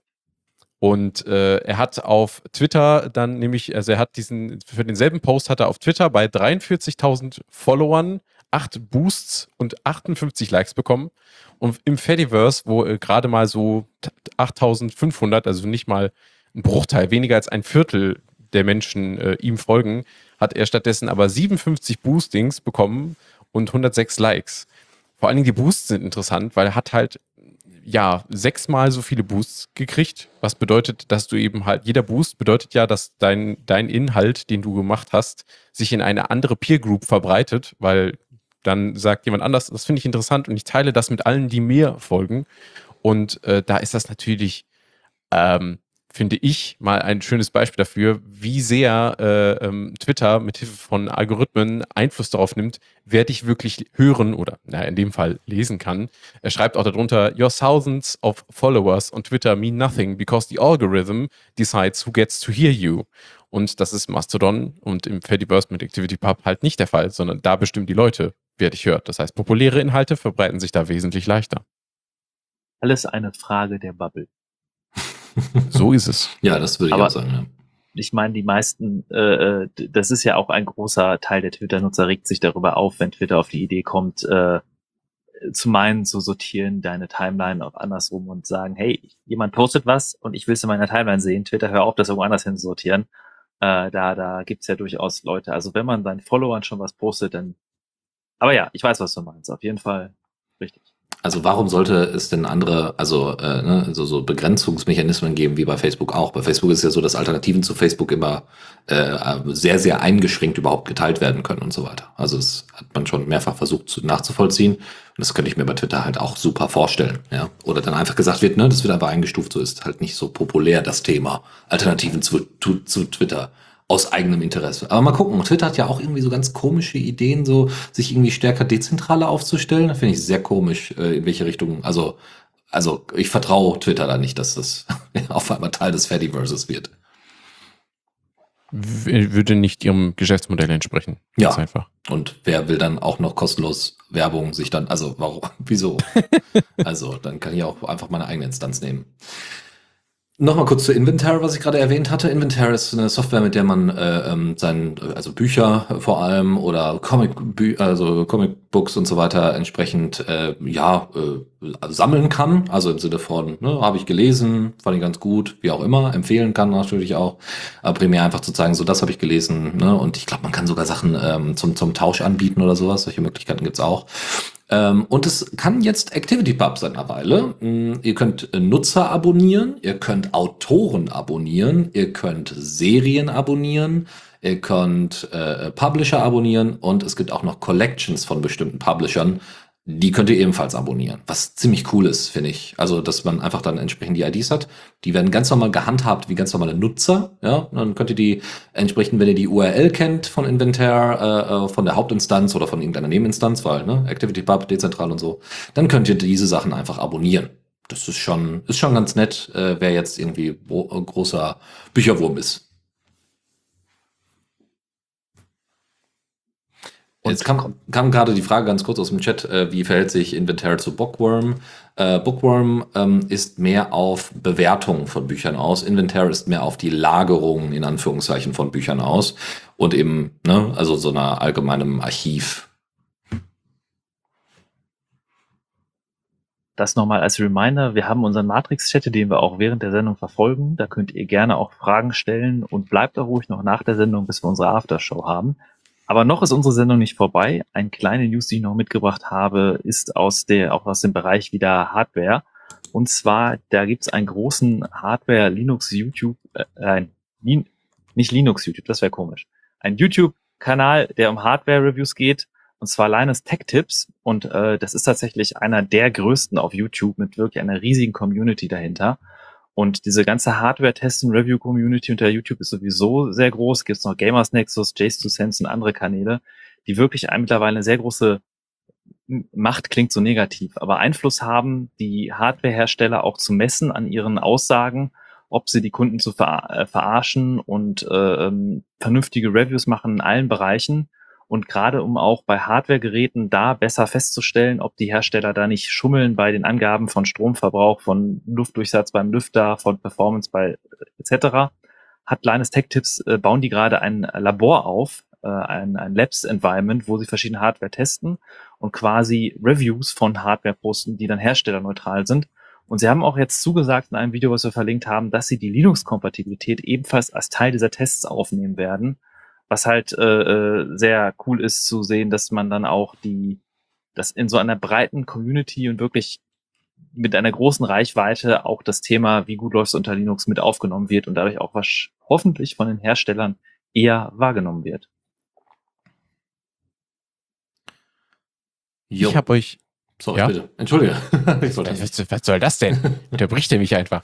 Ähm, ich habe euch noch ein kleines Thema mitgebracht und zwar ist das äh, bei uns ähm, aufgetitscht, weil wir das bei der Fossa AG tatsächlich mit unterstützt haben. Und zwar geht es um Common Voice, das Projekt von Mozilla zum ähm, Sammeln von äh, ja, Stimmsamples. Ähm, und der Common Voice Corpus 8.0 ist am 27. Januar erschienen und ist insgesamt 30 Prozent gewachsen. Das heißt inzwischen über insgesamt 18.000 Stunden eingesprochener Worte und Sätze in 87 verschiedenen Sprachen.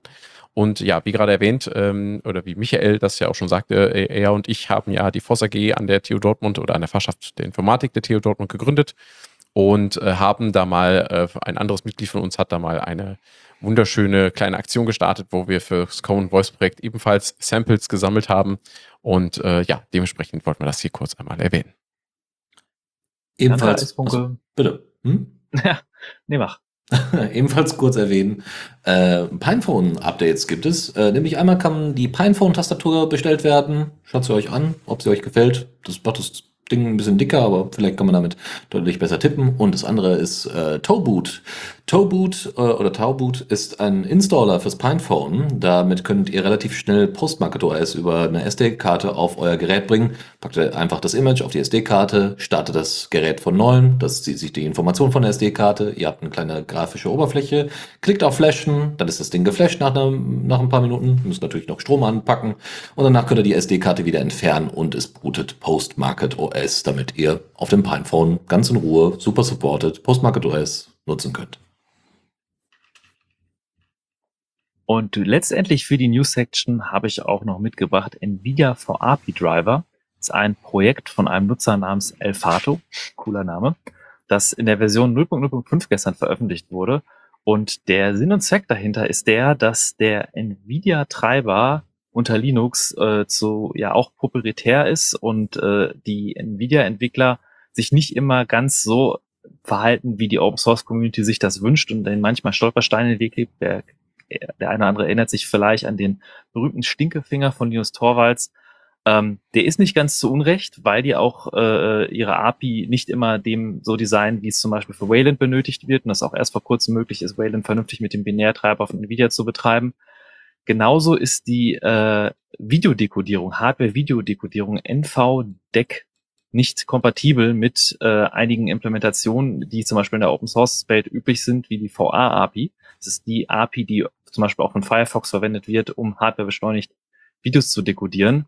Und der Nutzer hat jetzt implementiert einen Treiber, der quasi die VA-API zum beschleunigten Dekodieren von verschiedenen Videoformaten inklusive AV1 auf dem NVIDIA-Binärtreiber ermöglicht.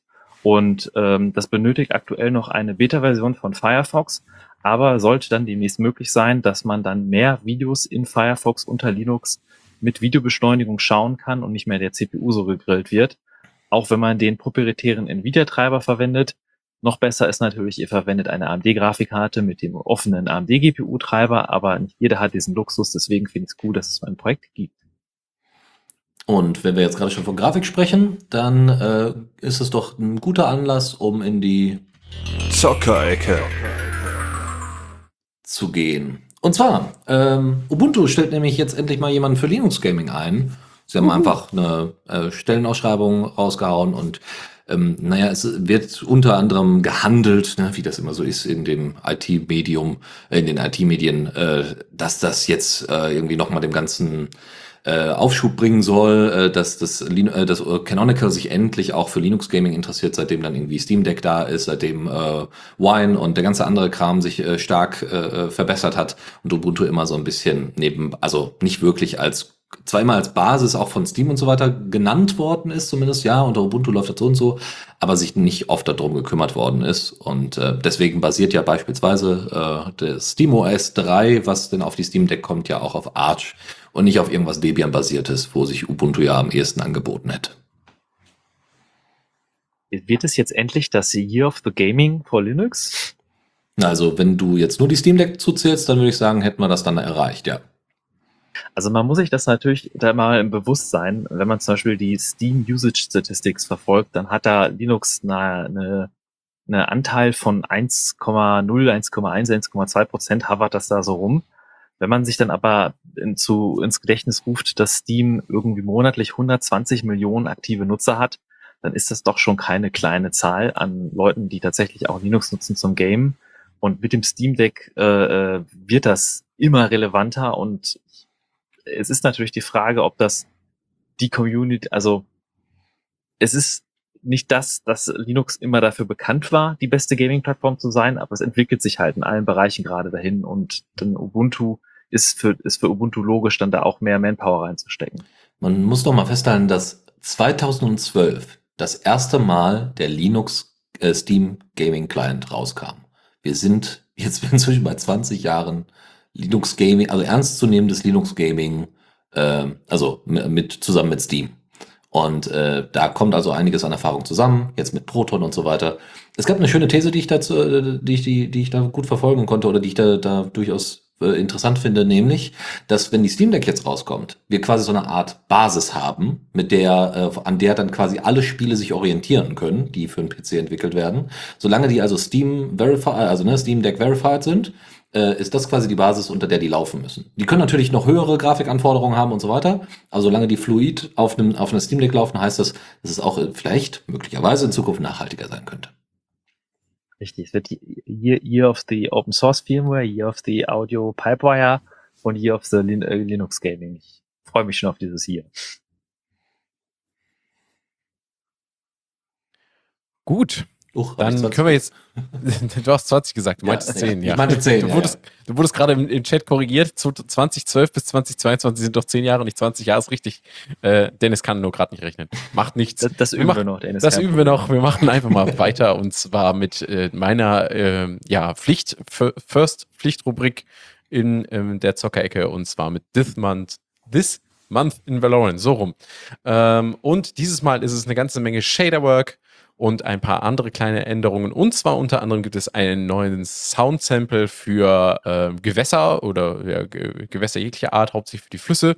Ähm, jetzt ist es so ein komischer, äh, finde ich, immer noch komischer Bubble-Sound, also irgendwie, als würden viele ganz kleine Bläschen platzen oder so. Und es ist irgendwie auch nicht so ganz das richtige Geräusch, das man für einen Fluss erwartet.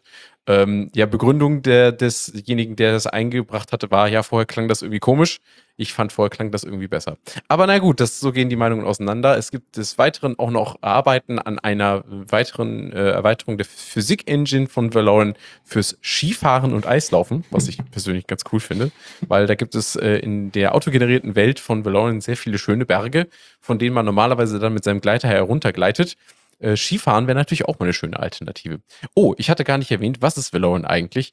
Valorant ist ein ähm, Open Source äh, äh, ja, Fantasy-Rollenspiel, kein Survival, in, auf Voxel-Grafik basierend. Sieht also aus, wie wir jetzt manche sagen würden, ja, es sieht aus wie Minecraft, ist aber kein Minecraft.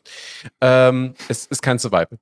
Ähm, Genau, dementsprechend äh, äh, kann ich dann nur empfehlen, weil es ist in Rust geschrieben. Schaut es euch mal an, es ist sehr schön und macht sehr viel Spaß.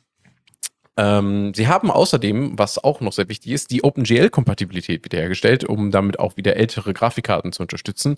Sie hatten vor kurzem ihre ähm, Grafikbibliothek gewechselt und waren deswegen ähm, ja komplett von Vulkan abhängig ähm, jetzt haben sie die OpenGL-Kompatibilität selbst wieder eingebaut und das scheint soweit ganz gut zu funktionieren. Da gibt es wohl erste positive Rückmeldungen.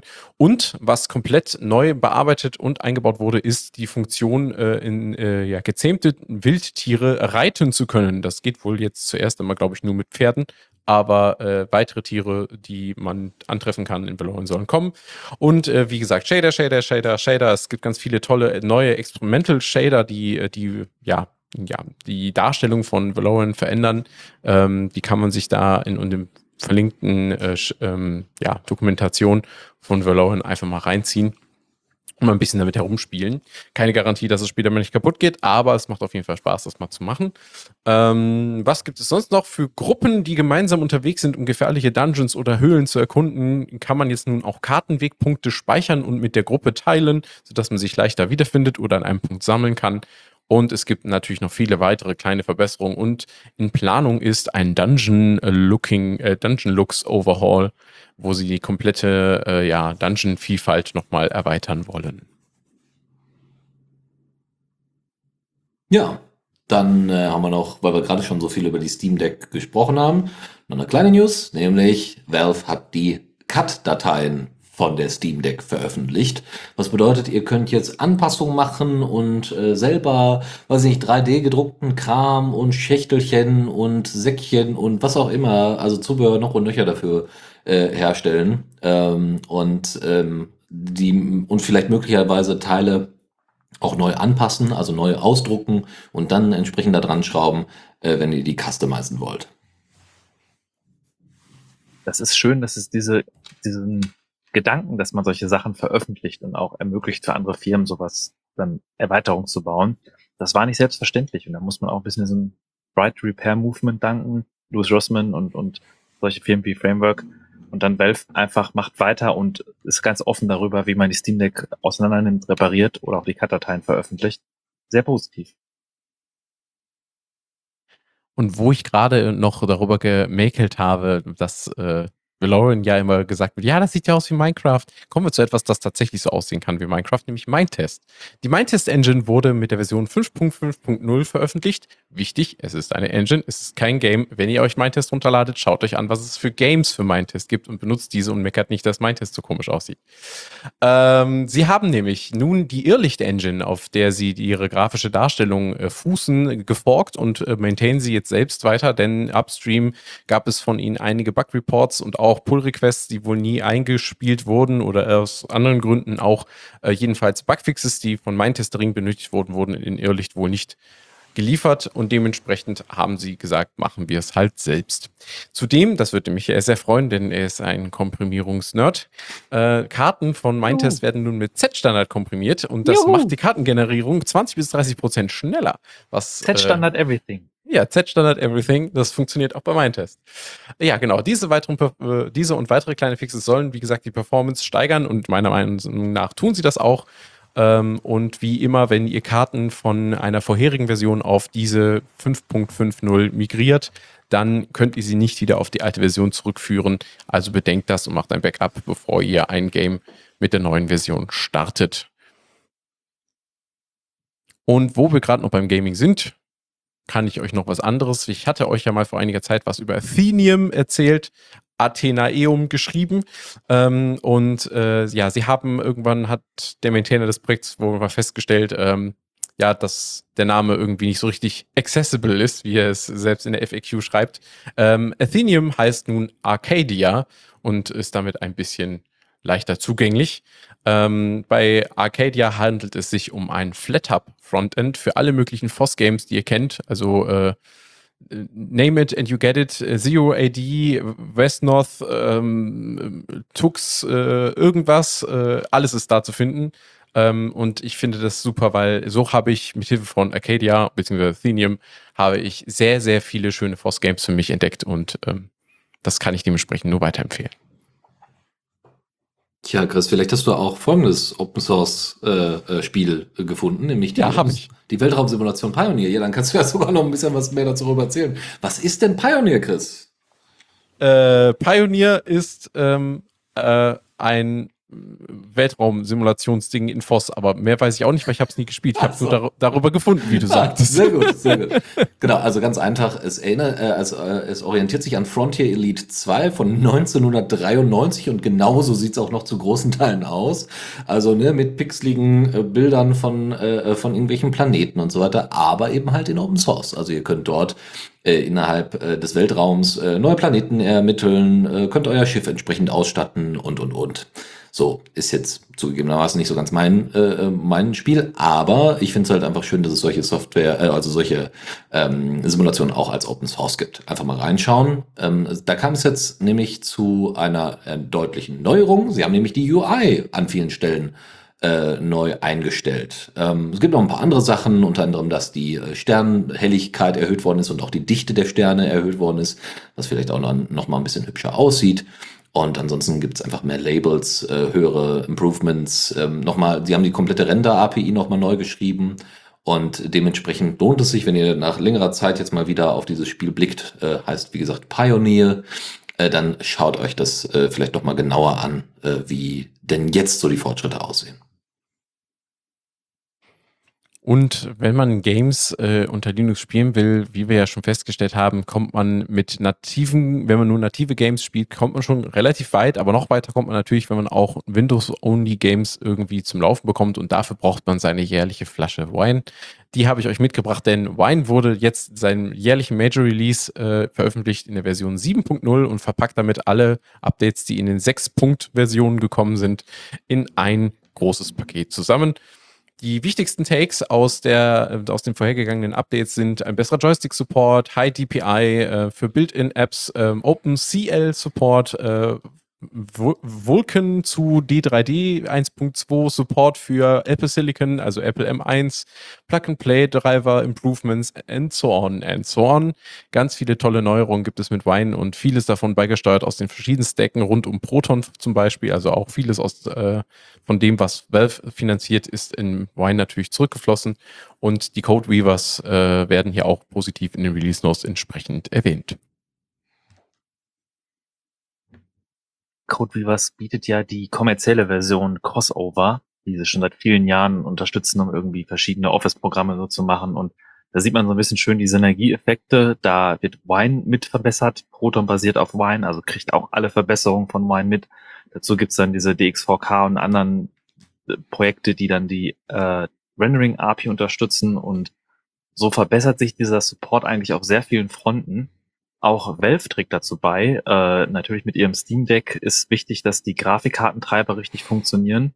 Und Steam betreibt einige Bare Metal CI Runner. Also das sind Testsysteme, wo man quasi ähm, so einen Conformance-Test vom Grafikkartentreiber, der heißt DEQP, äh, drauf laufen lassen kann. Damit testen unter anderem schon bei Mesa wird der äh, Vulkan, EGL, OpenGLES etc. wird damit getestet. Und damit die halt auf echter Hardware laufen, benötigt es echte Hardware als Runner für die Tests. Das sind diese Bare Metal Runner. Und äh, Valve äh, bietet seine Runner für sämtliche Mesa-Entwickler mit an. Also das ist nicht direkt öffentlich, man muss einmal anfragen. Das ist aber nicht, weil Valve das irgendwie speziellen Leuten bereitstellt, sondern einfach nur, um die, die Menge ein bisschen zu kontrollieren. Und jeder, der dann bei Mesa mitentwickelt oder Grafikkartentreiber mitentwickelt, kann von Valve diese Testrunner verwenden und die Grafikkartentreiber so automatisiert nach Quality Regressions und anderen Dingen testen. Und zu guter Letzt in der Zockerecke habe ich euch mitgebracht ein Update für Oversteer. Oversteer ist ein Konfigurator für ähm, ja, Steuerräder mit Fokus auf Logitech-Hardware.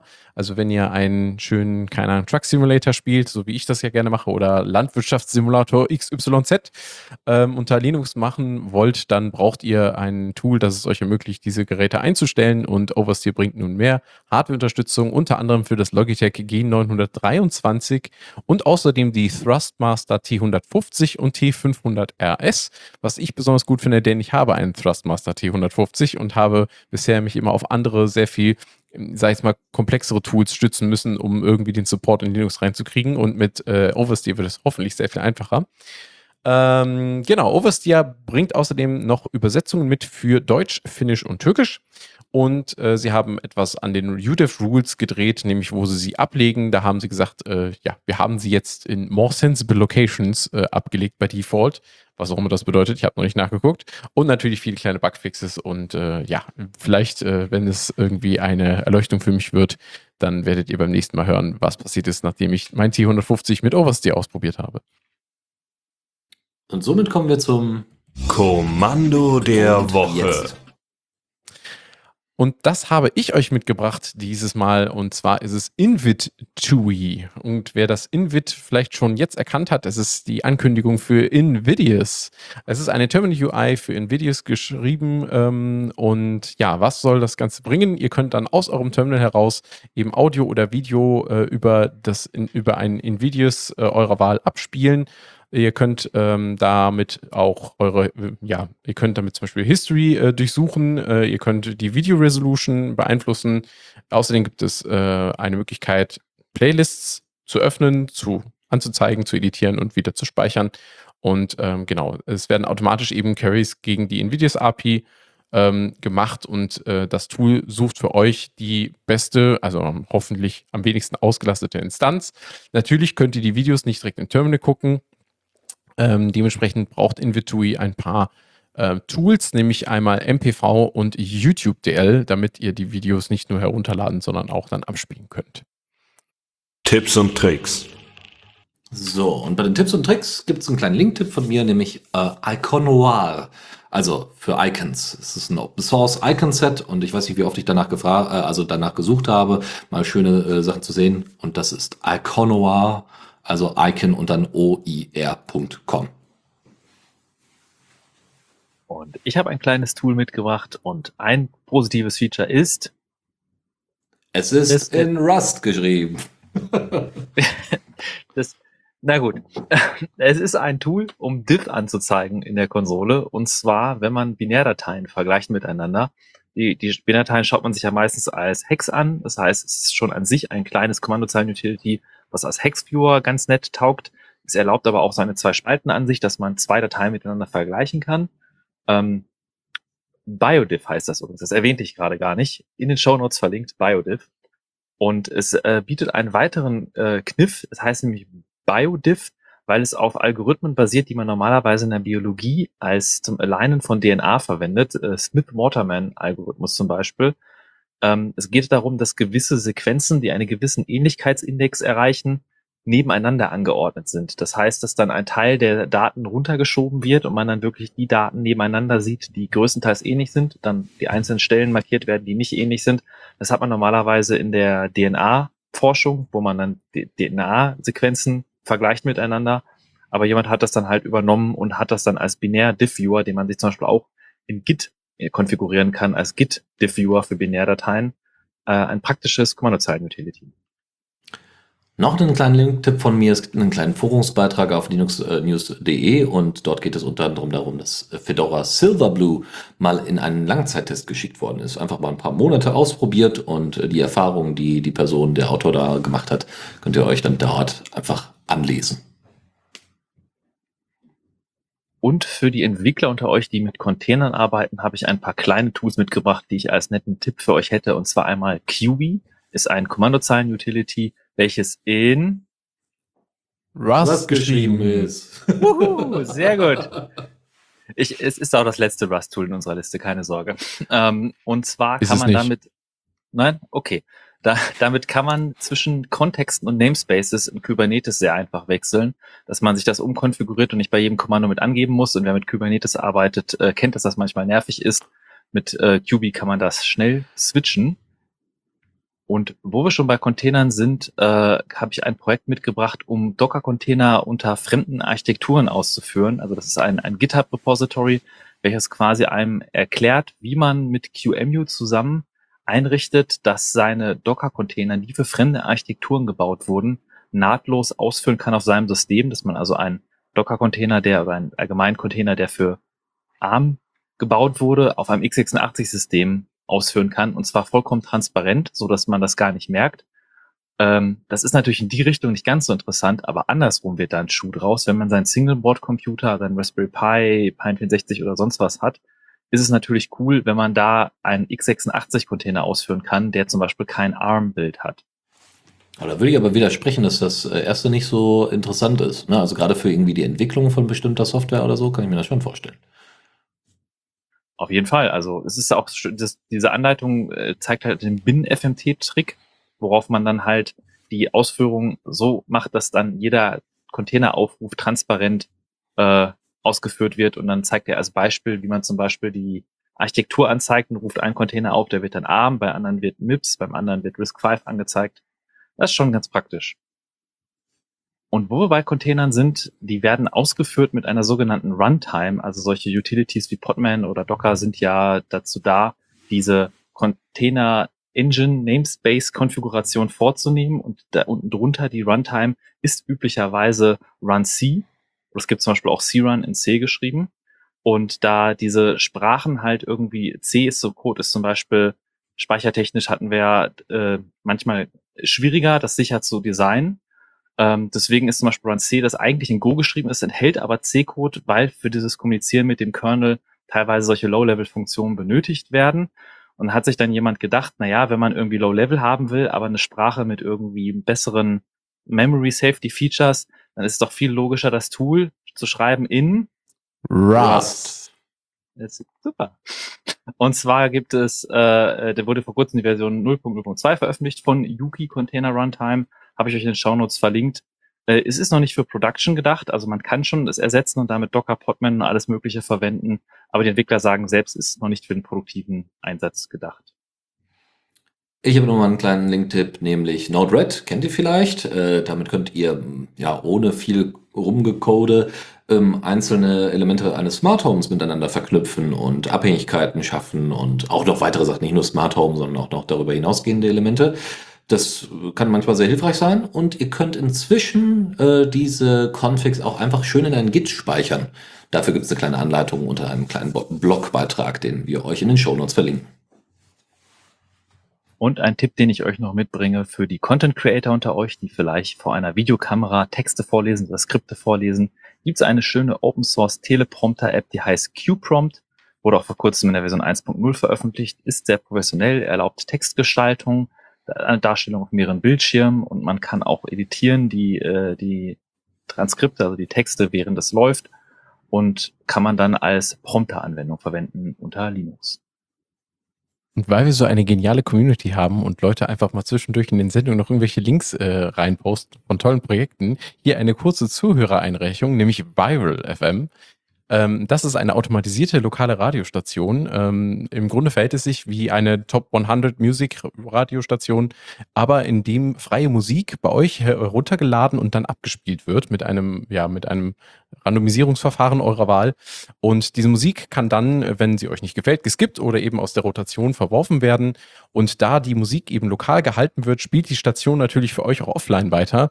Und die Motivation, äh, so schreibt äh, der Maintainer, ist wohl ähm, dahinter gewesen, leichter neue Musik finden zu können, weil es so viele großartige freie Musik äh, draußen im Internet gibt und es einfach viel zu schwierig ist, die immer zu finden, hat er sich gedacht, ich streamline das Ganze mal und baue mir ein kleines Tool, das das für mich einfach macht und ich kann dann einfach durchklicken und was mir gefällt, äh, das lasse ich drin und was mir nicht gefällt, das werfe ich raus und so finde ich ganz schnell neue Musik.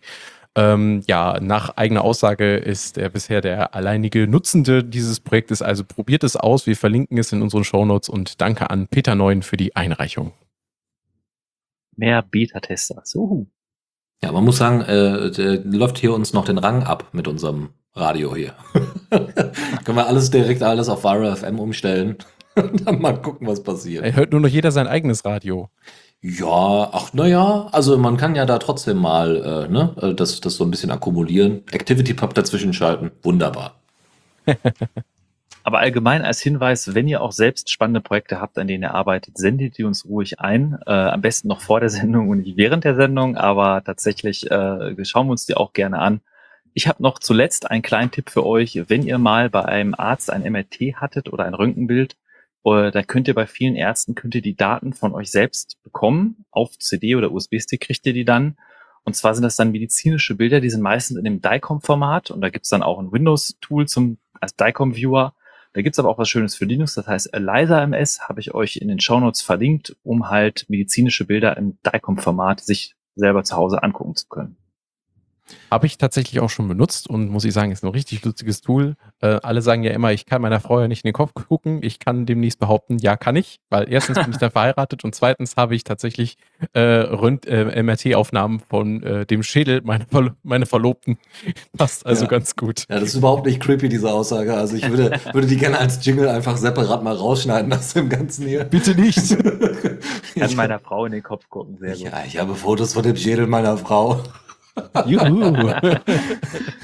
Ja, vielleicht kannst du ja ein Video draus machen, so ein Daumenkino oder so. Solltest du das Video aber falsch herum aufgezeichnet haben oder zusammengefasst haben, dann kommt unser letzter Link-Tipp für diese Sendung hier ins Spiel, nämlich wie ihr das Video, gibt's hier eine Anleitung auf, äh, von Natenom, äh, wie man ein Video ohne Re-Encoding einfach rotieren kann. Natürlich immer nur um 90 Grad, aber so, dass ihr keinen großen äh, Prozessoraufwand damit betreiben müsst. Und damit war das das Ende der Linux Launch. Genau. Vielen lieben Dank, dass ihr mit uns äh, geblieben seid oder bei uns geblieben seid, diese anderthalb Stunden. Und äh, auch vielen lieben Dank an alle Plattformen, von denen wir unsere News äh, aggregieren, von linuxnews.de, GNU Linux, CH, Gaming und Linux.com, Foronix.com und wie sie alle heißen. Es ist ganz großartig, dass wir auf so großartige Inhalte wie die euren zurückgreifen können. Und ähm, ja, an unsere lieben Zuhörenden ähm, hier nochmal der Hinweis, äh, wenn ihr mit uns kommunizieren wollt, dann denkt doch bitte an äh, unserem Matrix-Raum auf äh, hash äh, the radio cc Doppelpunkt libera.chat, auch genauso unter dem unter IRC zu erreichen. Ähm, wenn ihr uns eine E-Mail schicken wollt mit tollen neuen Inhalten, dann tut das doch bitte mit kommentar at theradio.cc. Und ähm, für alle, die äh, jetzt äh, tatsächlich live dabei sind, ähm, kommt jetzt gleich noch unsere tolle Aftershow und der Michael hat noch was für euch. Ja, ich wollte vor allem sagen, dass es mich äh, gerade, hat gesehen, so viele Themen, wie wir heute hatten. Ich bin erstaunt, dass wir nach anderthalb Stunden durch sind. Aber dieses Jahr fängt großartig an. In sehr vielen Bereichen passiert sehr viel in der Open Source Welt. Ich freue mich wirklich nach den ganzen anderen trüberen Dingen, die passieren, ist äh, in der Linux-Welt gerade viel los und ich freue mich, was es so in den nächsten Monaten alles gibt.